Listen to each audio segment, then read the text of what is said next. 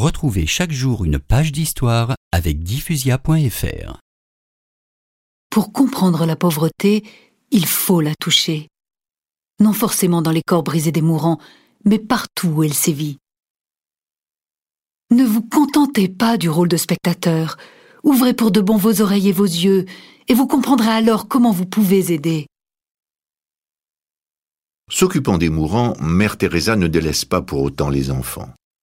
Le 23 septembre 1955, elle ouvre pour eux le premier d'une série de foyers. À l'ouverture du local, l'un des soucis de Mère Teresa est de se procurer trois vieilles machines à écrire. Elle veut dispenser une formation à ceux qui peuvent apprendre.